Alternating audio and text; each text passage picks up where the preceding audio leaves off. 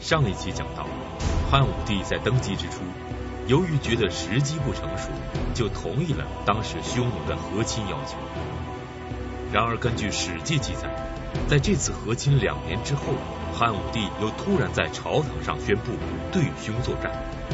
这个决定立刻就引起了轩然大波。在朝堂上，以王辉为首的主战派和以韩安国为首的主和派，围绕着战与不战的问题，又展开了一场大论战。那么，主和派和主战派将会展开怎样的唇枪舌剑？主和派韩安国又会用怎样的杀手锏来阻止汉武帝打匈奴呢？主战派王辉究竟想到了什么破敌之策，才能说服汉武帝呢？这个策略在实施过程中又经历了哪些意想不到的波折变化呢？河南大学文学院王立群教授做客百家讲坛，为您精彩讲述王立群读史记《汉武帝时马邑之谋》的来龙去脉。上一讲我们讲到建元六年，汉武帝违心的同意了韩国和大臣们与匈奴和亲的主张。那么，作为汉武帝来说，他是一个一贯主张对匈奴用军事手段来解决问题的人。他之所以在建元六年同意与匈奴和亲，我们上一次曾经提到过，他有一个难言之隐。这个难言之隐什么呢？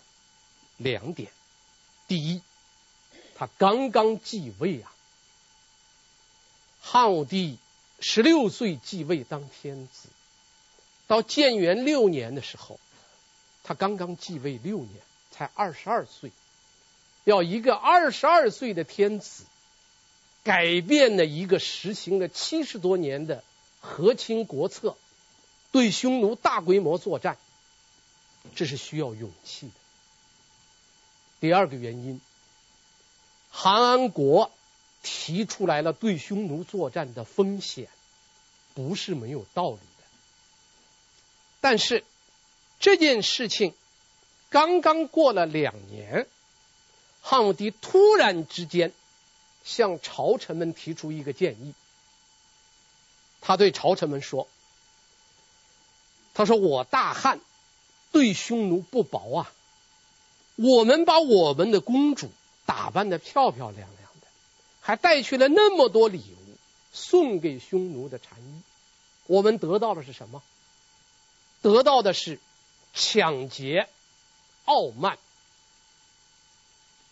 我实在咽不下这口气，我决定和匈奴开战。他把他这个决议一抛给大臣们以后啊，整个这个朝中啊。就像是开了锅一样，炸了营。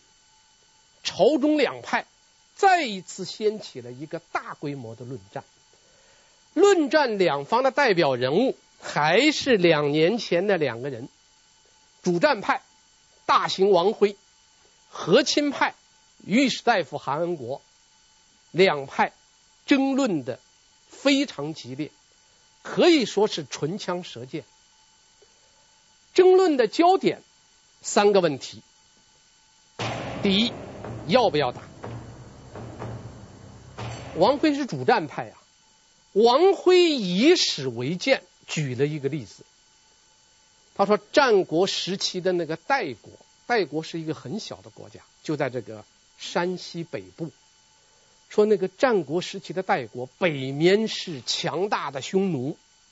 南面又是中原的诸侯国，但是代国的国君他竟然能够对抗匈奴，让匈奴不敢轻易的南下，保护了代国的百姓安居乐业。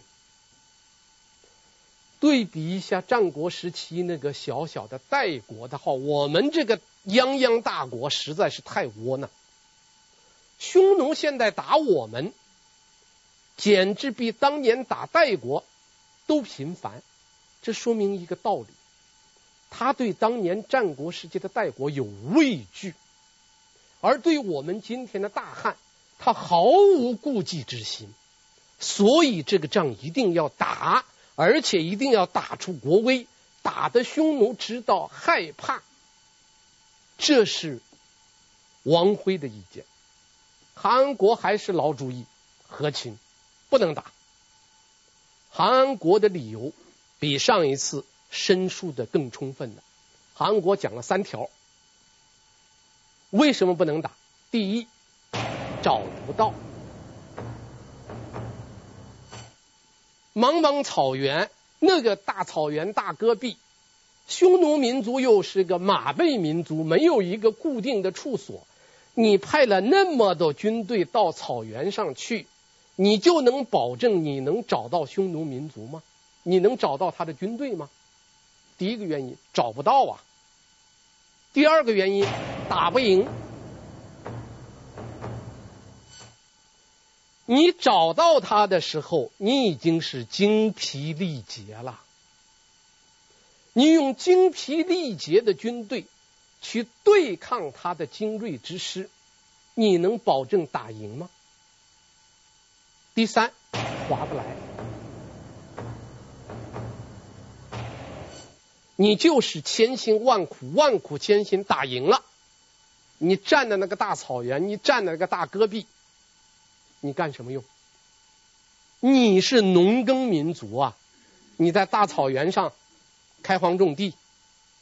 还是在戈壁滩上，你想种粮食没有用啊！主和派代表韩安国一番义正言辞，总结了不该打匈奴的三个理由：找不到、打不赢、划不来，可以说是有理有据、合情合理。而主战派王辉所提出来的“泱泱大国被匈奴欺负”，则是有些太窝囊，在情感上也是很得人心支持。主战派和主和派双方的辩论可以说是势均力敌。那么接下来双方还有哪些争论焦点？这些问题最后又是如何解决的呢？主战派跟和亲派争论的第二个问题是怎么样看待高祖刘邦的和亲？刘邦是汉代的开国皇帝。他在汉代历史上地位崇高，影响巨大。怎么样看待高祖的和亲是个大问题。每当在核战问题发生争论的时候，主和派、和亲派就把刘邦和亲当做一个万能的法宝，竖起这面旗帜来。你比如说吕后。我们知道吕后这个人，那是心高气傲、专横跋扈，但是他遇到这个冒顿单于的这个挑衅性的这个信件的时候啊，吕后是准备打的。当时他手下的一个大臣范哙还说了一句很大的话，范哙说：“只要给我十万军队，我可以横行匈奴。”结果。被栾布拨回去了，说范哙应当杀。说当年汉高祖带领三十二万大军被困白登，被困了七天七夜，最后还是用了陈平之计，贿赂了冒读单于的他的胭脂，然后呢，靠着这个胭脂的一番话。这个胭脂就提出这么一句话：说你打败了汉朝，你占了他的土地，你也没有用啊！你是游牧民族，你占了他那个农耕的田地有什么用呢？这样，刘邦才困了七天，最后才解困而出啊！所以刘邦这个和亲这件事情一提出来以后啊，吕后是哑口无言呐。吕后最终是驳回范哙的主张，听了栾布的意见。采纳了和亲的这个主张，你可见汉高祖刘邦的和亲对吕后影响多大。所以后来怎么样看待汉高祖刘邦的和亲，就成了主战和主和两派的一个争论的焦点。这是主和派的法宝，也是主战派的一个难以逾越的一个鸿沟。这个问题不解决，就没有办法在理论上说明为什么要和匈奴打。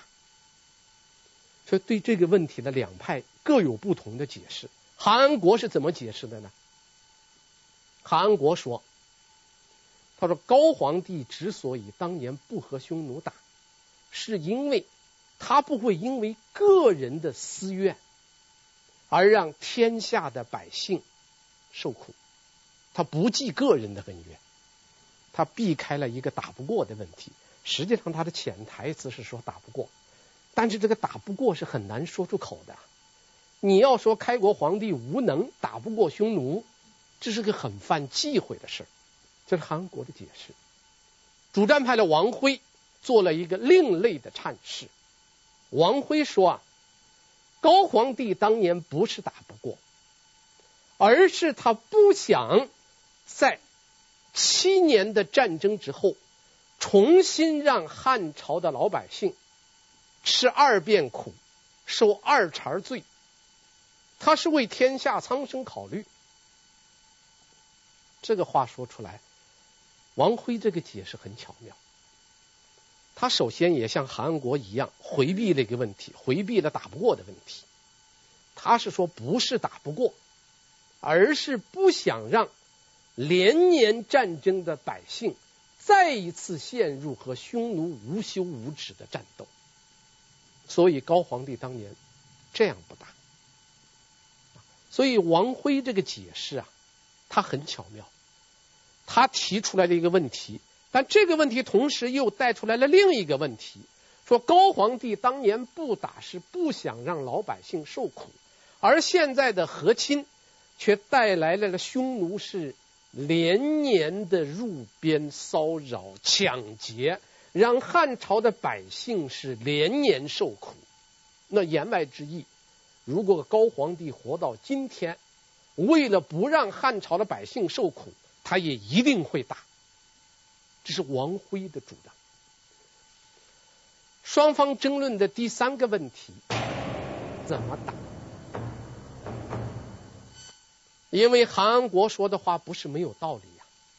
你要给匈奴打，因为汉朝对匈奴一直采取的是消极防御，我就派兵守住我的边防，你来我就给你打。你走了我就守边，一直是消极防御几十年。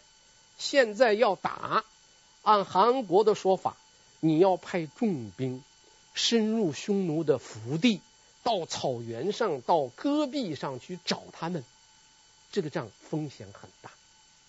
通过王立群先生的分析可以看出，主战派与主和派最后争论的焦点就是如何能够打赢匈奴。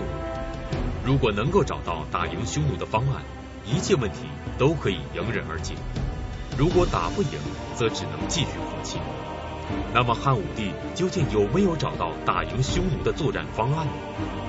司马迁在《史记·匈奴列传》中又是如何记载汉武帝对匈作战的决策过程？广告之后，请继续关注王立群读《史记》汉武帝之马邑之谋。您现在收看的是《百家讲坛》栏目。辛苦了，今天我请大伙儿喝酒，喝好酒，上来！珍藏史教，承代天下，中国口子窖。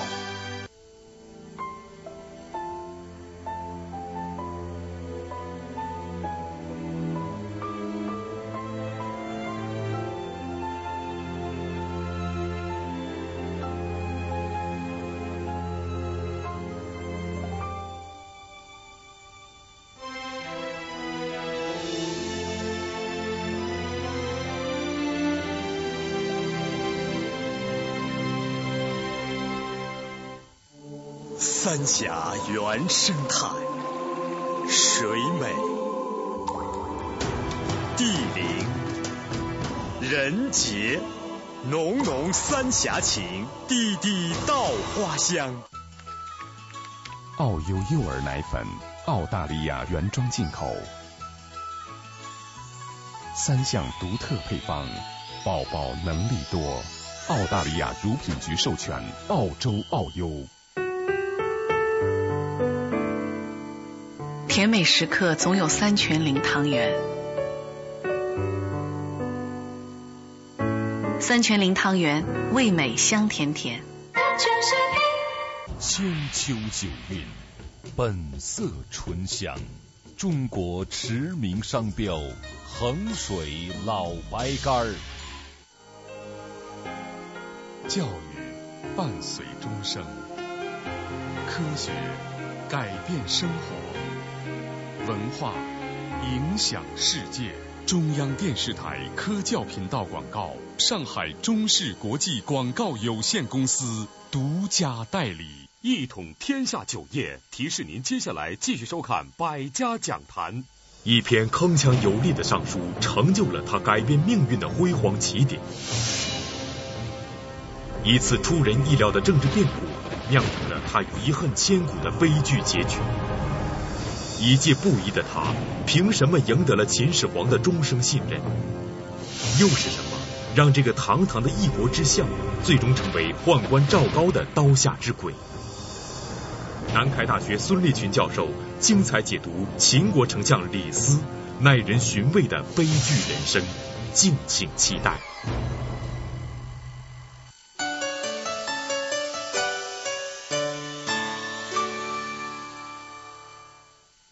汉武帝既然在朝堂上宣布要对匈奴作战，那一定是早就有了对匈奴作战的良策。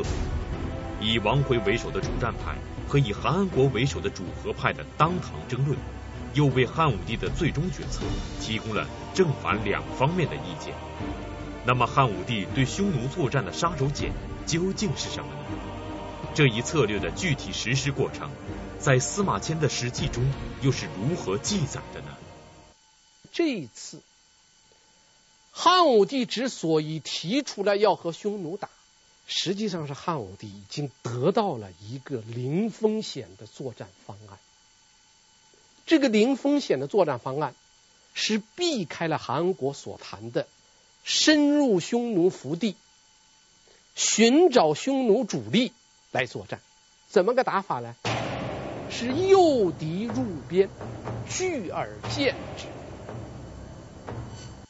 把匈奴的军队引诱到汉朝的边界上来，然后加以围歼，这样既消灭了匈奴的主力，又规避了韩国所说的种种风险。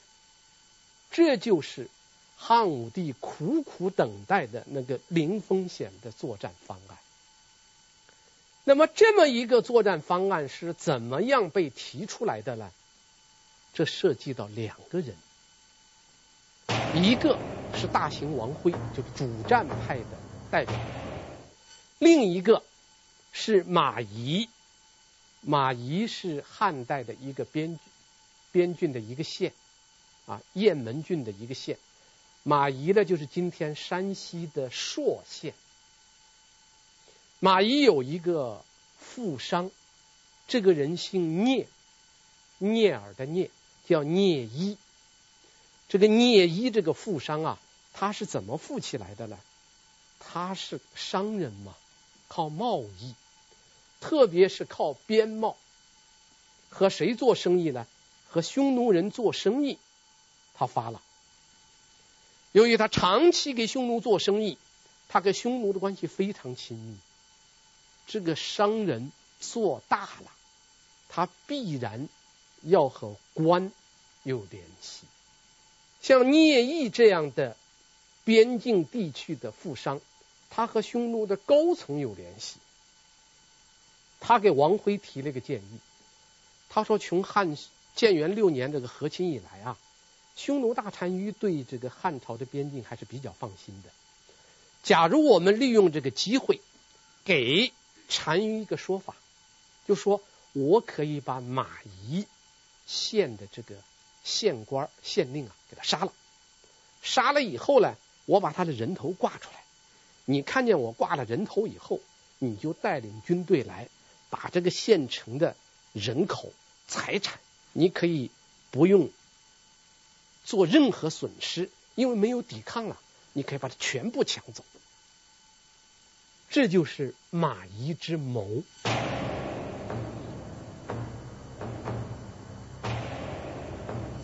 聂毅的就把这个计谋告诉了王辉，王辉的就报告了汉武帝，汉武帝的这才下令让朝臣们讨论要打仗。所以这是一个非常完美的一个计划。这个计划的大概就是：聂毅诱骗单于。单于领兵前来，汉军埋伏在周围，单于进了马邑城，汉军把马邑城围起来，聚而歼之。这就是一个完整的作战方案。这个方案两个目的都达到了：一，消灭了以匈奴大单于为首的匈奴主力；第二，没有风险。你不用深入匈奴的腹地了，你也不用担心找不到了。十万人进入一个城中，那你岂不是瓮中捉鳖吗？所以汉武帝就很欣赏这个方案。这就是汉武帝从建元六年同意和亲以来，一直在苦苦等待的一个零风险的作战方案。结果汉武帝把这个意见说出来以后，大臣们一致同意。这就是马夷之谋。这一仗，汉武帝派韩安国作为主帅，领了四员大将，其中有历史上非常有名的李广，也有王辉，有公孙贺，还有李希。领着这四员大将，埋伏在马邑城的周围。汉武帝动用了多少军队呀？三十万，动用了三十万军队，等着匈奴单于的十万军队。通过王立群先生的分析可以看出，汉武帝对匈奴作战的良策可以说是天衣无缝。这个瓮中捉鳖、诱敌深入的方案，使得主和派韩安国所说的对匈作战找不着、打不赢的问题都迎刃而解。而且根据司马迁的分析，这个策略抓住了匈奴人的最大弱点，可以说具有很大的胜算。那么这个作战的方案究竟是如何实施的呢？汉武帝这对匈作战的第一战，最后战果如何呢？这个计划批准以后，王辉是个具体的执行者，他就派聂毅以边贸的名义深入匈奴，找到通过他的老关系啊，找到了匈奴的产，给匈奴的单于讲，我可以把这个马邑城的县令啊、县丞啊全部杀死，然后。你得到我的信号以后，你带领军队过来，这样马邑城已经是群龙无首，没有人防御了。你可以没有任何阻挡的进入马邑县城，然后这个城里的人口你可以抓走，这个城里的财物你可以整个的搬走，而且对匈奴来说，最大的诱惑是没有战争。它是一个没有抵抗的一次抢劫，所以对匈奴来说，这个诱惑非常大，因为匈奴民族啊是一个不讲仁义的民族。司马迁对匈奴这个民族啊有两句评价，叫“勾利所在，不知礼仪”，就说假如利存在的话。这个民族是不考虑这个礼仪的，不讲仁义的。他考虑所有问题的出发点只有一个，那就是利。这个利有多大？而这一次马夷之谋呢，利又大，同时呢又没有风险。对于匈奴的单于来说，他也觉得没有风险，所以单于就带领他的十万大军。悄悄的向马邑进发，然后呢，聂翼回到马邑城以后，就从死囚牢里面提了一个犯人，把这个判处死刑的犯人提前处决了，然后把这个犯人的人头挂在这个城楼之上，这就是一个信号。匈奴的单于得到这个情报以后，就知道马邑得手了。所以他很放心大胆的带领他的部队一直向马邑进发，但是走到离马邑百十里地的地方的时候啊，单于发现了一件怪事。这个怪事就是马邑城周围的牲畜非常多，但是牲畜的周围看不到放牧的人，所以单于就感到很奇怪。史书的记载是两个字“怪之”，他就派人要去抓俘虏，抓个舌头来了解一下情况，然后他就选择了一个边塞攻击这个边塞，占了这个边塞以后，结果这个边塞中间呢非常不凑巧，有一个武州卫使，这个武州卫使啊是雁门郡郡尉手下的一个下级官吏。他本来是到马邑来视察工作的，结果遇到马邑之战，他原来不知道，来到以后知道马邑之战以后呢，他没有地方可去，他就临时躲在这个要塞里边，而他躲这个要塞呢，刚好是被匈奴人攻击的要塞，所以他就成了俘虏。抓到这个俘虏以后啊，其他的下级的士兵并不了解这个情况，而。这个卫使他知道情况，抓到以后，他就被迫招供了。一招供，等于把这个重大的军事机密告诉了大单于。大单于知道以后是大惊失色，立即退兵。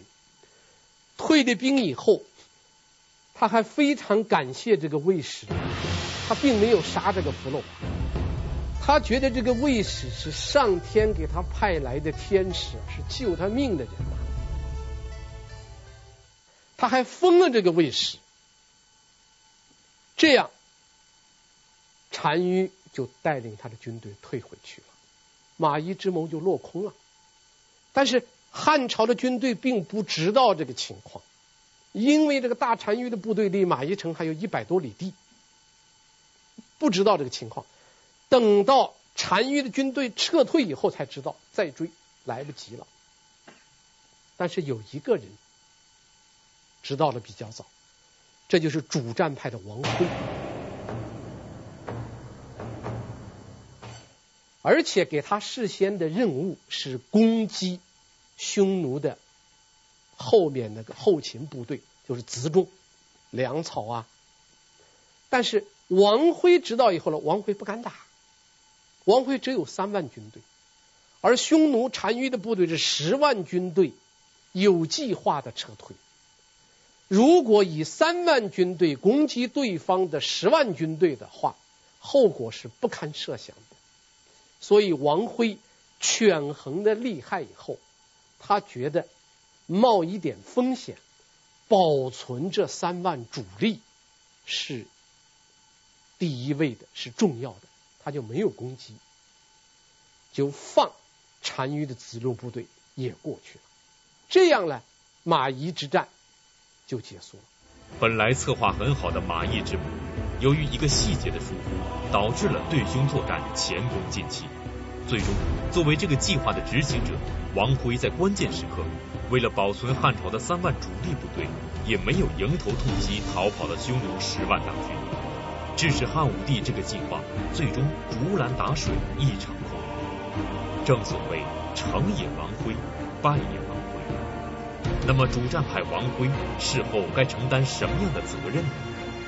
广告之后，请继续关注王立群读史记《汉武帝之马邑之谋》。您现在收看的是《百家讲坛》栏目。别荒废一生。上智联招聘，发挥你所长，找到你所在。商者如水，淡定自若，举手间气度彰显，一统天下，盛世中国，经典商务用酒。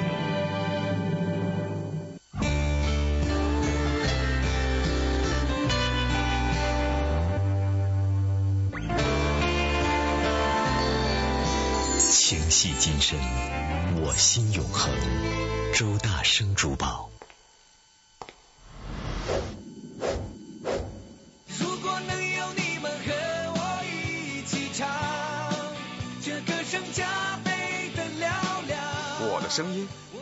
慈庵枇杷堂。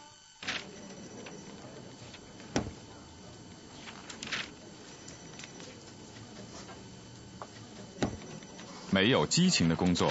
会荒废你一生。上智联招聘，发挥你所长，找到你所在。刻苦的学习，投入的工作，快节奏的生活，可能导致眼睛干涩、酸胀、眼疲劳、点润结、认输营养不干涩。听 MP 三，普通电池不耐用，投入就像无底洞。南孚电池底部有聚能环，锁住六倍电量。六倍耐用才是精明之选。南孚电池，宝宝优秀，妈妈成就。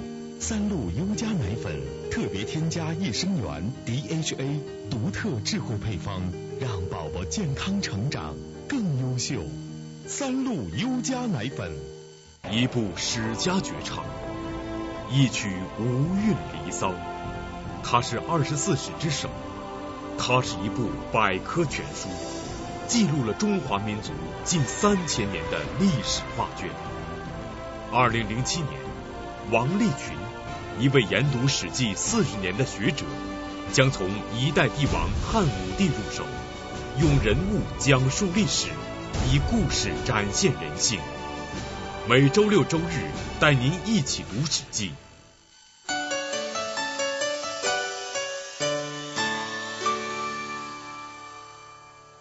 在王辉的极力劝说之下，汉武帝才最终下定决心向匈奴开战，并且王辉策划执行的马邑之谋也是非常完美，然而结果却功亏一篑。那么汉武帝在马邑之谋失败后是如何收场的呢？《史记·匈奴列传》中记载的王徽的命运又会如何呢？马邑之谋可以说是一个非常完美的一个泡泡糖，但这个泡泡糖没有吹起来。就破灭了。回来以后，汉武帝是万分震怒，非常扫兴。一怒之下，首先把主战的王辉下了监狱，要处罚王辉。王辉一看自己入了狱呀，王辉一是觉得冤，二是也不想被汪杀，就他就送了千金送给这个丞相田丰。想让田丰为他说情，把这个关节疏通，但田丰觉得这个事情很大，汉武帝这么个发怒，自己恐怕完成不了任务，所以田芬呢就把自己的意见告诉他的姐姐这个王太后。王太后呢就给汉武帝说，说马邑之战的首谋，就是首先主持打马邑之战的是王辉，你现在杀了王辉。等于是替匈奴人出了一口气，王辉杀了，但是这个王太后的这个干预啊，他是不说还好，一说更糟。因为汉武帝即位以后，特别是在窦太后去世以后，汉武帝感到最牵制的，就是他母亲王太后和这个丞相田丰，就是他这个舅舅。他对这两个人是很有看法的。现在竟然是太后出来替王辉求情，他已经猜到这里边有猫腻，有名堂，所以汉武帝就说：首先提出来打的是王辉，王辉是完全可以攻击单于的后勤部队的。这至少可以给我们挽回点面子，但是王辉没有这样做，所以王辉不能赦免，驳回了王太后的求情。王辉一听说就在狱中自杀了。其实王辉提出来了一个非常好的方案，但是这个方案可惜人算不如天算啊，这个仗没有打成，没有打成，其实责任不在王辉。王辉之死，他固然有过。王辉不攻击匈奴的后勤部队，他还替汉武帝保存了三万主力部队呀，应当说他是功过相当的一个人。马邑之谋最终的结局是，汉朝没有把匈奴拒而歼之，反而打草惊蛇。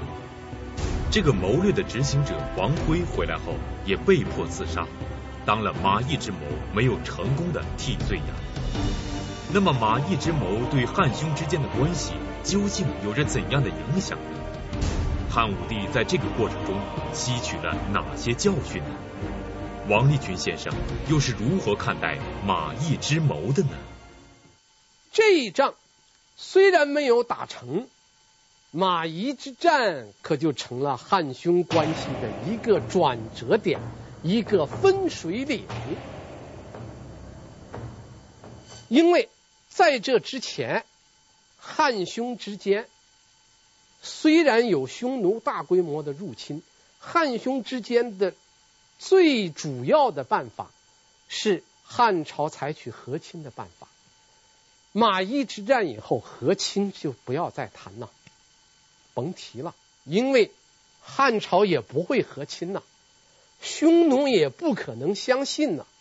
你建元六年这个和亲。过了两年，你就准备了这么个陷阱，准备了个圈儿，挖了个坑，要他往里跳。所以对匈奴这一方来说，他是恼透了，他不可能再相信汉朝的和亲呢。那么对于汉朝来说呢，汉朝也没有办法和亲了。你再和亲，别人不相信，一厢情愿，你是白送。白给，汉朝也不愿意和亲了。第二，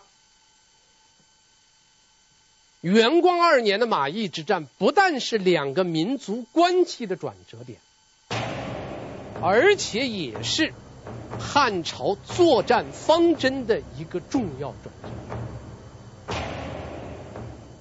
过去的对匈奴的作战，他采取的是消极防御啊，被动的防守。你不来打我，我不来打你；你来打我，我就防守。可是元光二年马邑之战以后，那不存在防守的问题了，就是你不打我，我也要打你；就你来打我，我来打你，成了双方相互进攻的这一年。第三，靠一个马邑之谋，想从根本上解决汉匈矛盾，这是不可能的一件事。你想想，汉匈之间的矛盾呢，存在了几百年。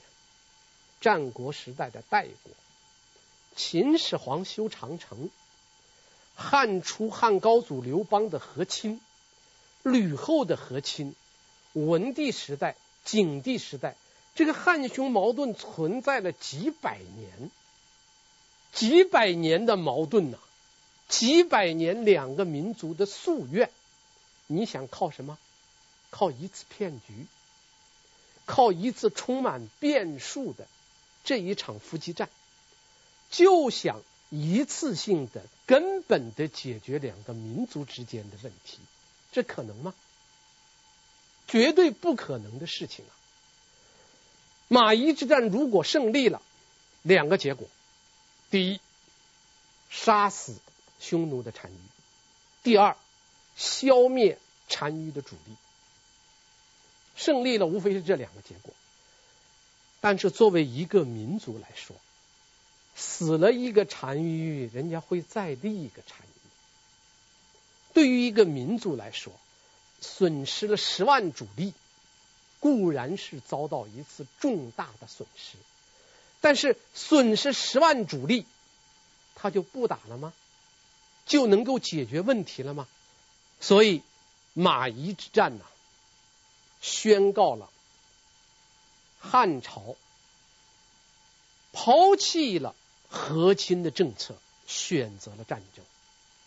马邑之战也宣告了另一个，就是汉武帝的对匈作战，要再想依靠像韩安国这样主和派的老将去对匈作战，已经是不可能了。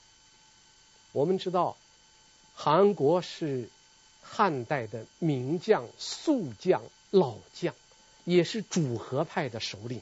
是这次马邑之战的总指挥，想依靠这样的老将深入匈奴腹地去作战，已经不可能了。汉武帝在选择对匈作战的同时，他还面临一个难题，他需要选择一批新的将领，一批年轻的将领，一批有朝气的将领。敢于深入匈奴的腹地，去和匈奴的主力进行决战，这样一个难题，汉武帝怎么样去解决呢？请看下集《阿胶失事》，谢谢大家。吕不韦把公子异人视为有无限升值空间的奇货，竭尽全力想把异人推向权力的巅峰。然后再与其共享天下。那么，异人究竟是怎样被托起并扶正的？在这场空前绝后的政治交易中，吕不韦最终得到了哪些超值的回报？南开大学孙立群教授解密正史，真实讲述从商人到政客的吕不韦。